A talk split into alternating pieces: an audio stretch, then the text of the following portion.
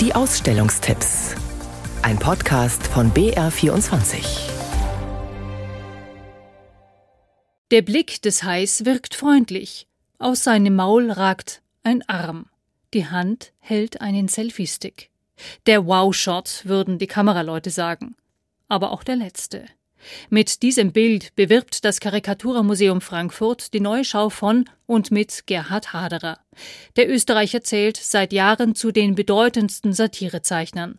Nach Frankfurt führte ihn die Freundschaft mit Museumsleiter Achim Frenz, der Haderer auch gerne mal den Caravaggio der komischen Kunst nennt. Ich habe die absolute Lust, den Stift oder den Pinsel am Papier zu hören eine Art von sinnlicher Hingabe ist das. Und dann fordert natürlich ein Schinken im Ausmaß von zweieinhalb Meter mal zwei Meter eine wesentlich andere Bildhaftigkeit als ein kleiner Cartoon. Sagt Gerhard Haderer und blickt dabei auf eines seiner großformatigen Ölgemälde namens Messias im Vatikan.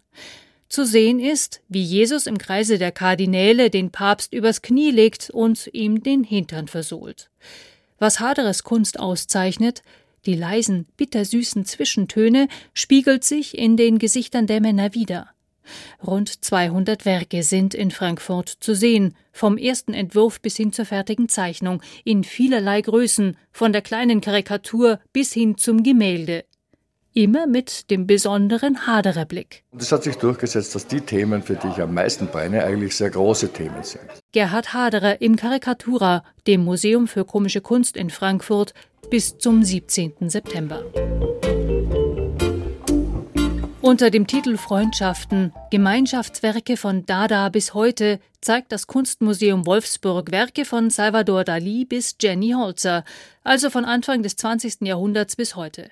Alle Arbeiten, es sind rund 100 aus Literatur, Musik, Malerei und Film, sind durch die Zusammenarbeit von Vertrauten, Liebespaaren oder auch Konkurrenten entstanden.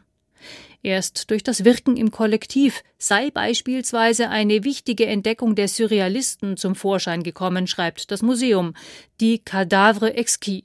Diese Faltzeichnungen stellen grundsätzlich das Ideal des individuellen künstlerischen Ausdrucks in Frage, denn der Zufall hilft bei der Entstehung neuer Texte und Bilder. Freundschaften, Gemeinschaftswerke von Dada bis heute im Kunstmuseum Wolfsburg bis zum 24. September. Fahrradfahren macht alleine schon Spaß, aber gemeinsames Radeln mit Freunden ist nicht zu toppen. Vor gut 200 Jahren erfunden, trat es einen rasanten Siegeszug an und heute findet sich ein Fahrrad fast in jedem Haushalt.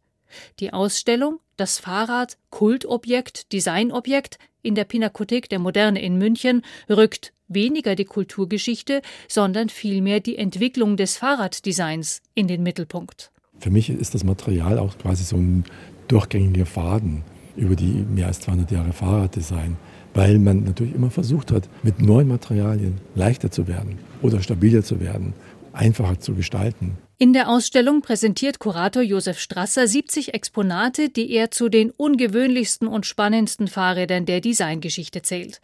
Mit dabei ein hölzernes Rad aus den 1890ern, ein Rennrad aus den 1980ern und schon fast obligatorisch auch ein Bonanza Kult Kinderrad. Die Design- und Technikgeschichte des Fahrrads können Sie erleben in der neuen Sammlung der Pinakothek der Moderne in München.